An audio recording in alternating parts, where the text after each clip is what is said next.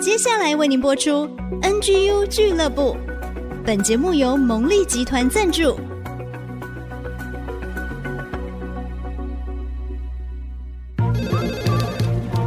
分享职场经验，找寻支持力量。NGU 俱乐部林玉婷、黎元月主持，召集职场团队陪你一起 Never Give Up，点燃永不放弃的热情。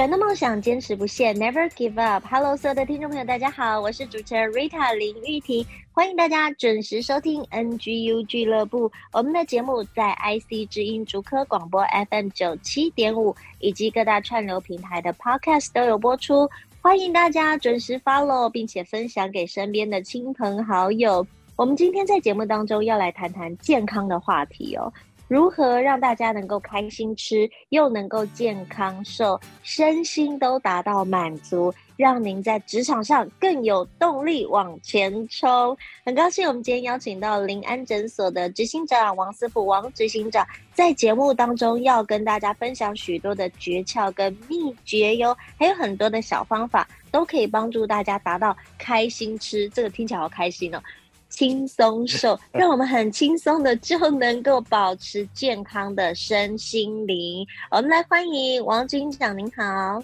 您好，呃，谢谢 Rita。那我是临安诊所王师傅，请叫我小四就可以了，谢谢。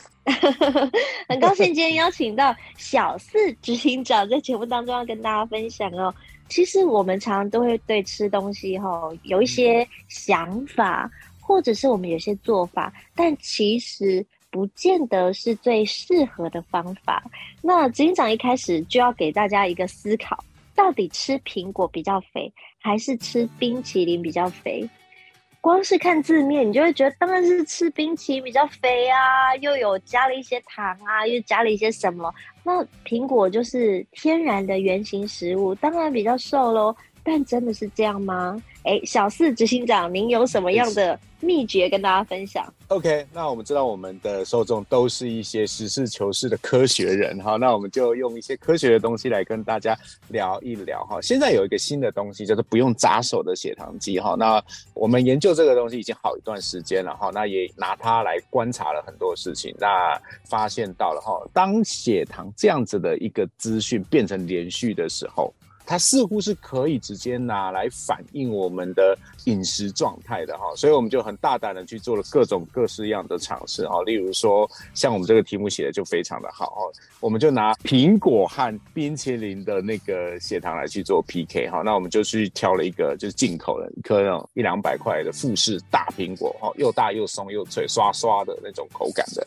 吃完了以后，然后我们在固定的条件之下哈，然后我们就是再请我们的受众啊，那再请我们的那个受测者去吃了一个冰淇淋哈，但是冰淇淋我们怎么挑哈？就是挑越贵的越好。吃了以后就发现一件事情哈，哎呀，吃完苹果以后的血糖变化哈，就是又大又甜的苹果的血糖变化，跟那个吃很贵很贵贵桑桑的冰淇淋，就是那个念起来像丹麦文，那其实是美国厂商那一家啊。对，吃起来以后就我们发现吃冰淇淋的血糖竟然是平的。既然是平的，所以如果你的目的是要去管理你的血糖的时候，哦，因为我们现在知道血糖比较平稳的话，似乎这个食物对我们的新陈代谢的影响会比较低。哦，那所以你到底应该要选择是吃苹果好，还是吃 ice cream 比较好？这个是蛮蛮有意思，让人家来发想的哈。哇，这样听起来觉得有点 confuse 哎，那这样子怎么办？我不知道该怎么选了。但是按照每一个人的身体状况，或者是我们吃进去哈，刚刚讲的 ice cream 的种类啊，或苹果的种类啊，也是会有影响。但是这个数据主要告诉我们的是，哎、嗯，其实我们眼睛所看到的，不见得是一个绝对哦。没有错，因为我们眼睛看到，或是我们认知上的哈，其实基本上都算是一种。群体意识的结果，不要讲太深，就是呃，我们接收到的教育资讯啊，好，那我们接收到的这些所谓的升糖指数的教育资讯，其实都是来自于一篇加拿大的研究。那这个研究哈，就是他们当初这个营养专家在研究那个食物对于身体的影响嘛。他在那篇研究的时候就特别去载明了一件事情，就是当我们要去找一个食物对于大众的那个影响的血糖值叫 GI 值的时候啊，你必须要做到足够大量的就是受试者的人数，才能够取它的一个平均值来给大家作为参考。那当然这是作为参考用的嘛。不过他特别讲到要取足够大量的人，哈，代表的是什么意思？好，这句话其实就已经很载明了，就是每一个人对不一样的食物会有不一样的反应。所以，如果我们单就就是拿这样子的一个 GI 值参考表来去直接诉说说这个食物对我的血糖是好或者是不好的话，其实我觉得蛮冤枉食物的啦，因为其实。对，我跟我的朋友们哈，都还蛮喜欢啊、呃，我创的一个 slogan，叫做“美食是无罪的”。OK，我们应该是要去找到适合我的食物，或者是适合我的吃法，对，或者这个食物我能够吃多少，这样子才对，而不是有一些食物我们先天就觉得它好像不太好，然后我就对我就一直给它一个坏小孩的标签。所以，我们应该也要适性的去寻找呃适合我们的食物才对哦。是，其实呢，按照刚刚警长所分享的，我当然还是站在一个前提准则，嗯，我相信原型食物当然是比较好，对不对？那经过加工之后的食物跟原型食物比，我我还是会选择原型食物。但是，当我们看各式各样的食物的时候，按照每一个人的体质，它就是会有不同的反应。根据这一些的话，其实我们有一些方法可以来了解自己，对不对？嗯，没有错。那刚刚顺着 Rita 的问题哈，我再来补充一件事情，就是在我们做这样的一个实验的测试流程里面，我们有让客人去比较，就是糙米饭跟地瓜，或者是白米饭跟地瓜，嗯、就饭跟地瓜，我们怎么样去选？那就公众意识来说，地瓜一定它给空嘛，因为它是全谷根茎类，对不对？然后白饭那就是精致的淀粉类，嗯、是这样子去比的哦。好，在我们过去已经测试了数百个 case 里面，我们发现一件事情，就是大部分的人对地瓜的反应其实都没有我们想象中的那么好。我是单就血糖来说，很多人以为早上吃地瓜很健康。就是血糖稳定的健康，结果他早上单吃地瓜的时候，哈，一拿起来做 PK，结果我们发现早上就是大部分的 case，他在早上的时候吃地瓜的餐后血糖反应反而比吃白饭还要高的许多。对，所以在应用上面的哈，就是当你今天走进全家便利商店，你要去选择你的早餐的时候，哈，这些人做过测试，他就不会去买地瓜，他反而会去买全家的三角饭团。那地瓜怎么办？地瓜也不会因为这样就变成坏小孩，而是他吃了这个量，然后血糖会超标，那他就只要把量控制在一定的程度内就 OK。对，这个是反跟地瓜的故事。然后再来，我们来讲，在我们的测试的样本里面哈，我们大概有接近一百多个人哈，他们都很有兴趣的把糙米饭跟白饭拿来去做 PK。PK 完的结果以后，我们发现大概会有六成的人哈。就是等量碳水化合物的糙米饭跟白饭，结果糙米饭的餐后血糖反而比白饭还要高。对，所以什么晴天霹雳耶？怎么会这样子？对，所以这边也刚刚也回应了一下哈，就是每个人的餐后血糖反应其实都不太一样，而且呃，如果你想要实际的去做操作的话，其实就可以用这样子的一个方法，把食物把它单纯化、单一化。尤其是会对血糖震荡的食物，然后我们就是把它称到等量的碳水化合物的重量以后，然后就把它吃下去，然后观察它的血糖变化，你就可以知道哪样食物比较适合你哦。真是太棒了！其实啊，也是告诉我们每一个人的体质不一样，每一个人适合的东西不一样，所以我们其实每一个人就很适合量身定做。我们要先了解我们自己身体，诶，到底我们身体。适合什么样的方式，然后呢，再按着我们的需要去制定适合我们的一个方法。那其实呢，刚刚警长跟我们分享有一句话真的很安慰人心，他说：“美食是无罪的，尤其要让大家能够开心吃、轻松瘦哦。”听到这句话就觉得释放了很多的压力。那再来，其实呢，当我们要选择吃一些所谓的 comfort food 的时候，有时候也觉得好像其实 OK 的啦，不要太有罪恶感。只是说我们要控制它的量，不要过量了。或者是你觉得呃品尝到有一点满足了，就 OK 了，就可以稍微刹车了，而不是要吃了很多很多，对身体造成负担。那到底我们该怎么吃，或者是坊间很流行，不管是一六八，或者是间歇性的断食等等啊，嗯、那到底怎么样真正可以帮助我们？那是不是我们要先来了解身体先天的设定呢？待会儿呢，我们继续回到 NGU 俱乐部，请王四副执行长帮我们来做分享哦。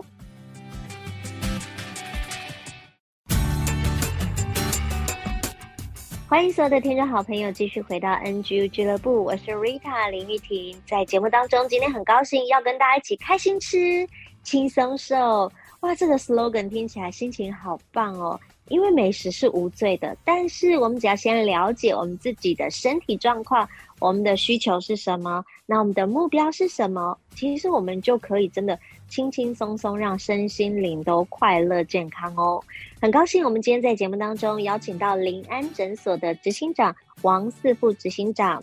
执行长说可以叫他小四哦，小四执行长在节目当中要跟大家来分享，我们来欢迎执行长，您好。你好，谢谢 Rita。然后我们 NGU 俱乐部的朋友们，大家好，我是林安诊所的执行长，叫小四就好了，谢谢。呃，其实前面听到执行长的分享，觉得说，哎，其实吃东西真的很快乐耶。然后我们说到瘦身，好像没有那么辛苦哦。不过啊，还是让大家常常环绕这个话题，有很多的苦恼。那这边的执行长也有一个小测试，跟大家来做分享。好的，我来这边跟大家问一个问题哈，因为呃，我们身边都有许多上班族的朋友们哈，甚至是他就是工作时间就是在久坐的。不过上班族之间哈，我们都会做几件事情啊。第一个就是分享那个减肥的心得哈，所以大家一定有听过 一六八，anyway 一六八二十四四八六等等等的间歇性断食的方法哈。那我们有没有很仔细的去检视过？就是当我们一群人一起去做十六八的时候，为什么他有效我没效？对，有的时候是我有效他没效，所以我的朋友是不是会白我眼说你是不是就像那个小时候那个偷读书的同学一样，就是你偷偷还有做什么暗扛没有跟我讲？这是第一种嘛。哈对，然后第二种就是我可能会去抱怨我的朋友说，哎，为什么你跟我报这一招？哦，例如说我不吃晚餐，然后但是你就瘦了，我没瘦，怎么会这个样子？大家就会开始互相去怀疑，就是说对方有没有一些偷毒师的小配包哈。这边我想要跟大家讲的是，其实不是这个样子的。你的朋友真的没有骗你，而且你也没有暗扛一些看播，然后去挥你的朋友，其实没有哈，是因为每一个人适合吃东西的时间真的真的不一样。对，这个在我们过去的研究里面，我们也是。发现了以后，哈，我们好像真的是挖到那个金矿一样。哎呀，为什么我们一群人团体减重就是有人没有用的原因？哈，不一定真的只是他偷吃，真的发现有一些很认真的人，然后就照着老师、照着教练的说法这样去吃，为什么没有用的原因是因为他吃错时间。那、啊、原来吃东西的时间这么重要？没有错，在我们研究里面，我们有做过几件事情哈，我们就直接找医生来做实验嘛，医生最不说谎的嘛。因为有那个医疗道德的问题，我就找了一个中医师哈，他从以前到现在就是乖宝宝，好，就是早上六点起床啊，晚上十点睡觉，然后我们就让他吃一整天都吃一样的东西。A 医生，中医师，我们就让他一整天，好，一整天在固定的时间，他会进食的时间去吃一样的东西。那他告诉我，他一整天会吃东西的时间有早餐、中餐、下午茶、晚餐、宵夜，好，但不一定是每天都会吃五次，但是。In general，他就是会有这五个进食的时间点，那就 anyway，我就让他在这五个时间点挑一天，在这五个时间点去吃一模一样的东西。理论上，在我们过去的认知里面，我们去吃一模一样的东西，血糖反应应该一模一样，对不对，Rita？是啊，是啊，因为很稳定嘛，定时定量，这个是我们常常讲说啊，稳定血糖，定时定量。结果测试完了以后，我们一收数据下来，哇，吓一跳。我们发现这个人哈，真的日出而作，日落而息，三十几年来那个如出一辙，从早到晚的血糖真的就是越晚血糖越不好，一模一样的东西，在我们计算完的结果，早上的时候可以吃到晚上的时候变成不能吃，他的血糖差可以差到三倍以上。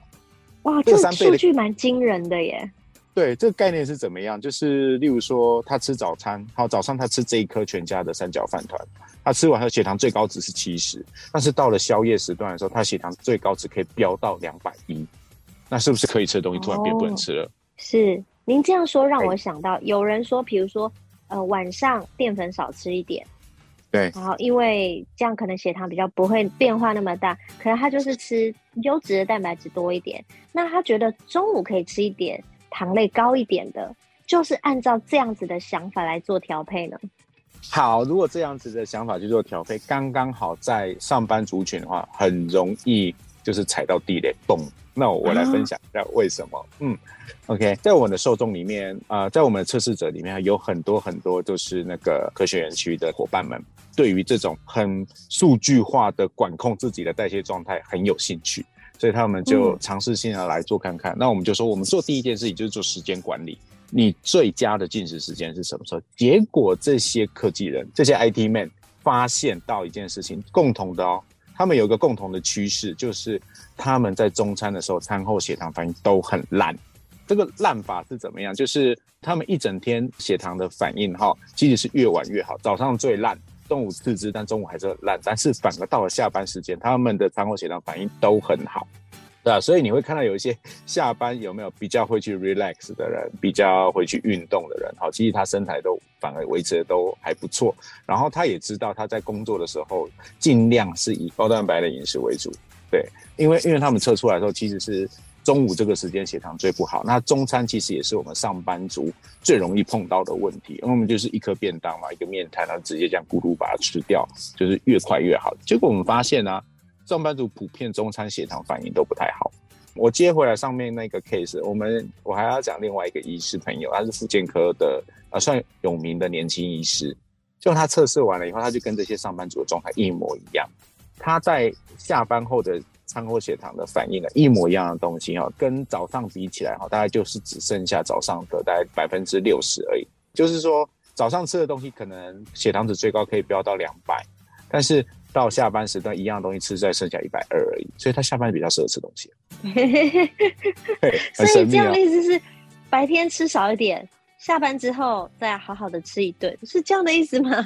对，这种人他最适合的方法是白天上班的时候吃东西要比较控制，他的间歇性断食计划。或者是他的饮食管控计划是设定的严苛条件是在他工作的时候，反而他在下班的时候可以稍微放松一点点。不过这两群人，不管是哪一群人哈，我们看到了还是有个共同性的原则，就是睡前四小时不要吃宵夜。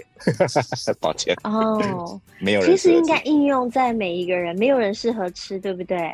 对，在大众的原则上面，哈，我们看到的结果还是一样，就是你尽可能在你睡觉前还是不要吃东西，因为这个对身体负担是真的有的。哇，睡前四小时不要进食，没有错，没有错，很重要。我们第一段的 headline 是美食是无罪的，那这一段要跟大家说，睡前四小时不要进食，因为对身体就是会有负担。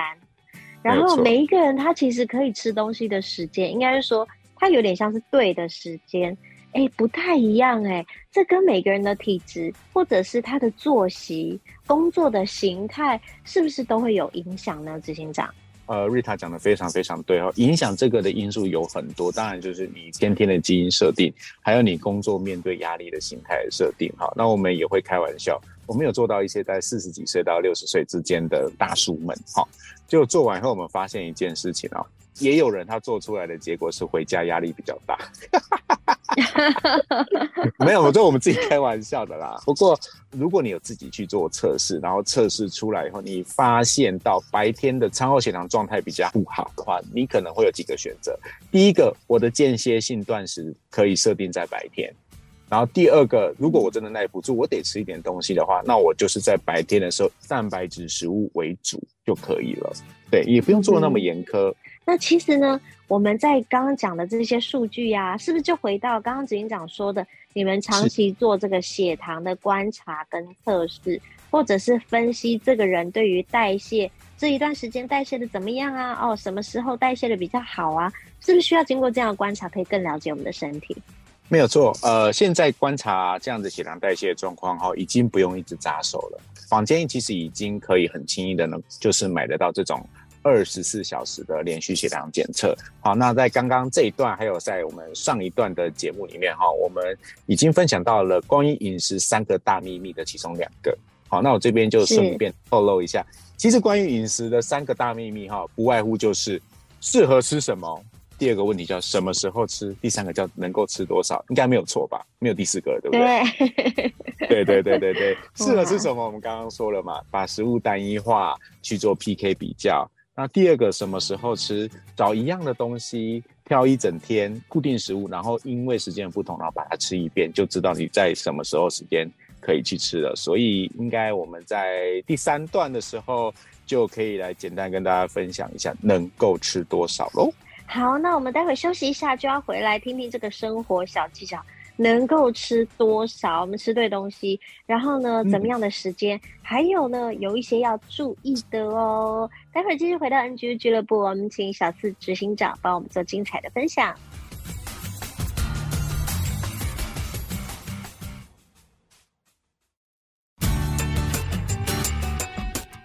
欢迎所有的听众好朋友继续回到 NGU 俱乐部，我是主持人 Rita 林玉婷。在今天的节目当中，要叫大家一起来开心的吃，轻松的瘦。怎么吃？吃什么？什么时间吃？有哪一些该注意的呢？我们今天特别邀请了林安诊所执行长王四富小四执行长在节目当中跟大家来做分享哦。其实呢，我们刚刚讲，那可以吃多少东西？怎么吃东西？其实执行长这边有些小技巧跟有些观念要跟大家来做分享哦。在这第三段的时候，我们就要来提供一下哈，能够吃多少。那因为我们长期的在观察社会大众对于餐后血糖的反应，那我们用的是那个不用扎手的血糖机来去做观察哈。那我们看到了几个东西哈，就是如果你到家里就近的一排行或者是营养咨询中心去找到这样子的一个测试设备，可以去购买到这样的一个测试设备。你装上去以后，其实你可以看几个事情哈，就是你可以看到的是你的食物，你可以观察一下我的食物，一般正常来说，一个连续血糖的讯号。的变化应该要在三小时内，它的变化要能够归零哦，这个东西很重要哦。哦嗯，我们东西吃进去以后，然后血糖就开始跑嘛。例如说，我开始的时候是八十，然后吃了在三十分钟后九十、一百、一百一、一百二，然后慢慢一百一、一百，然后咚咚咚回到八十。哦，这个叫一个变化。那这个变化的话，我们的建议是在三个小时内变化要归零。那这样子的话，对于身体的负担相对来说会比较低哦。这个概念要怎么在生活上面做更深的应用？除了观察我们的血糖之外，哈，再来第二个很重要的就是反映到我们餐间隔的这件事情。所以，我们伙伴们哈，千万要记住，既然我们正常一个食物，它的餐后血糖反应要三个小时才能够算顺利的消化完成的话，我们每一餐每一餐之间是不是也至少就要间隔三个小时？对，很多人都会发生一件问题哦，啊，就是说上班我可能九点到，然后我可能九点半还开始边吃边做事，边吃边做事，然后忘了时间。不小心就到了十二点，所以啊，你看我的上一餐大概将近十点才吃完，结果不到两个小时血糖还在飘哦，然后我就接着去吃午餐。对，我十二点东西吃到一点嘛，所以我至少至少三点才可以吃下一个东西，结果没有，我下午两点就来抹茶拿铁就来了，珍珠奶茶就来了，对，两点三点四点所以又来一个饮料，所以我们大家想象一下那个血糖的讯号哈，从。九点的时候开始往上拉，然后下来到一半的时候，午餐又来了，然后又往上冲，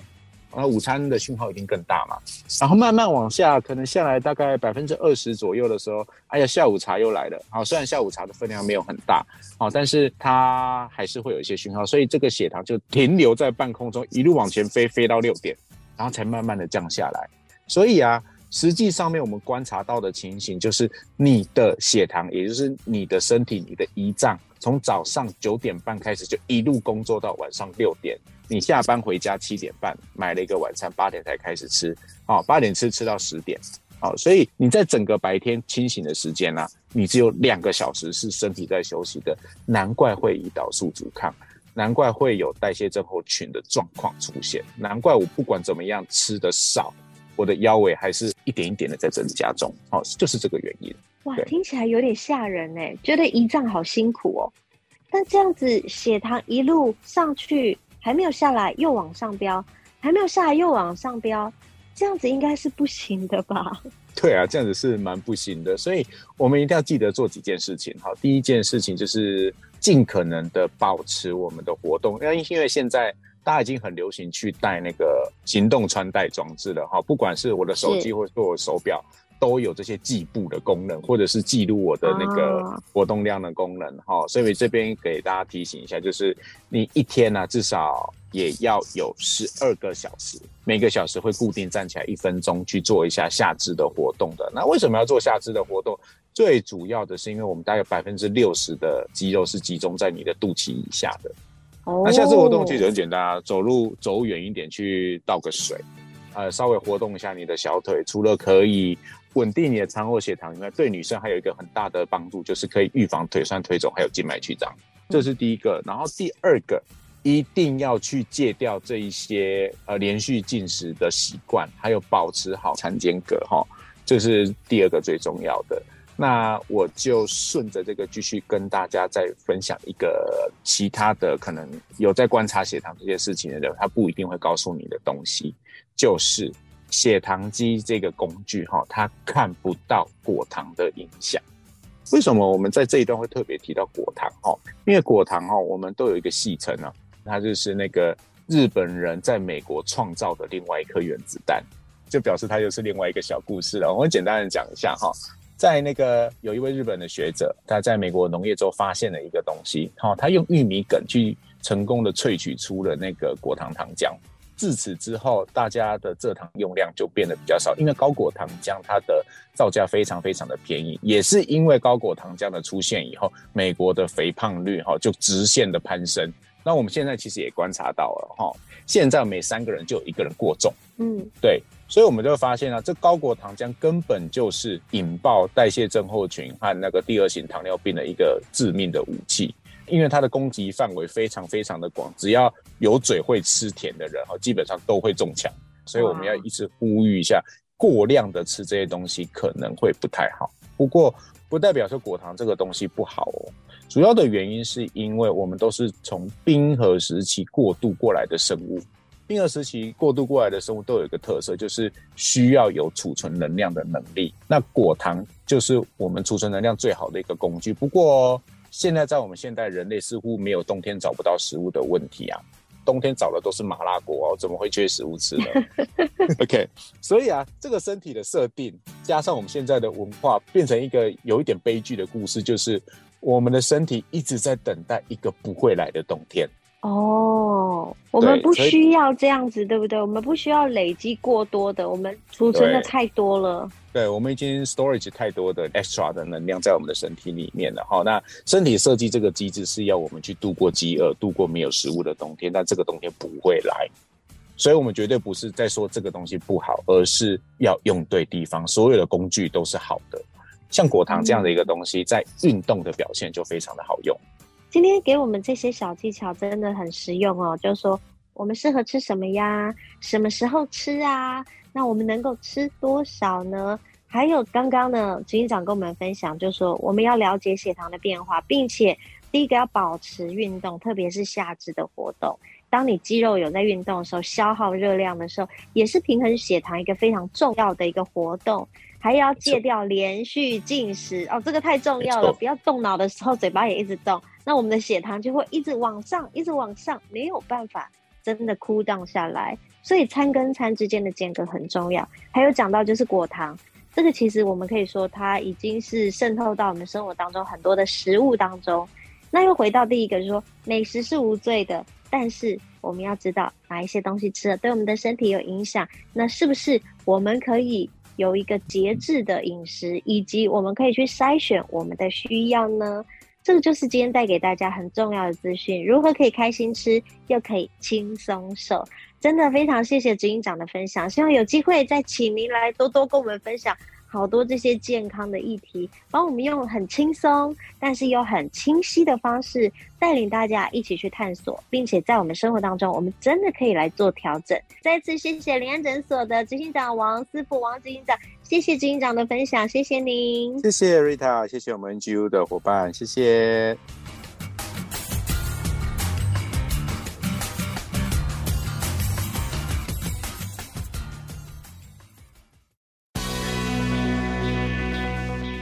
人生赢家，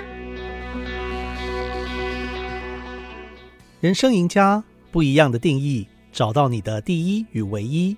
今天要分享的是掌握思考主导权，避免公司的巨大损失。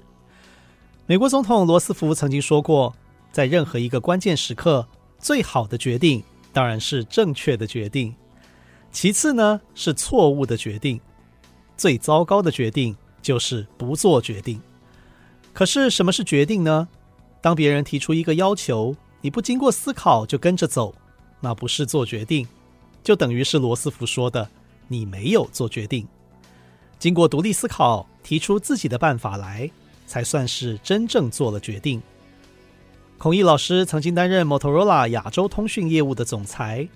当时公司面临巨大的损失。有一天，负责销售的副总裁慌慌张张地前来报告。说他们最大的客户指控说，Motorola 的零组件有瑕疵，要求降价百分之十。副总裁应该是很慌啊，他提出的解决方案是降价百分之五，以平息事端。很明显的，这个副总裁已经受到了对方思路的影响，被对方牵着走了，以为只有降价才能解决问题。这个客户占 Motorola 当时那个区域的总业绩的百分之十，当然很重要了。孔毅决定想一想，还有没有别的办法呢？因为他长期操练独立思考，培养出很重要的能力，能够在短时间内看出问题的关键点。所以他那时候就想到了，出问题的是零组件，客户要求的赔偿却是产品的价格要降价，这两件事情根本没有关系啊。最后，孔毅决定亲自打电话给这家公司的总裁。提出跟先前不同的解决方案。既然是有瑕疵品嘛，每一个有瑕疵的零组件，Motorola 都会免费提供两个全新的零组件来替换。结果对方爽快地接受了他的提议，而且让 Motorola 的获利损失降到最低。在沟通的过程当中，完全没有提到一开始让他们最害怕的那个降价赔偿。这就是孔毅老师说的思考主导权。以上内容摘录自孔毅老师的《赢在扭转力》这本书，关于独立思考工作的法则，《赢在扭转力》里面还有更多的宝贵建议。人生赢家，我们下次见。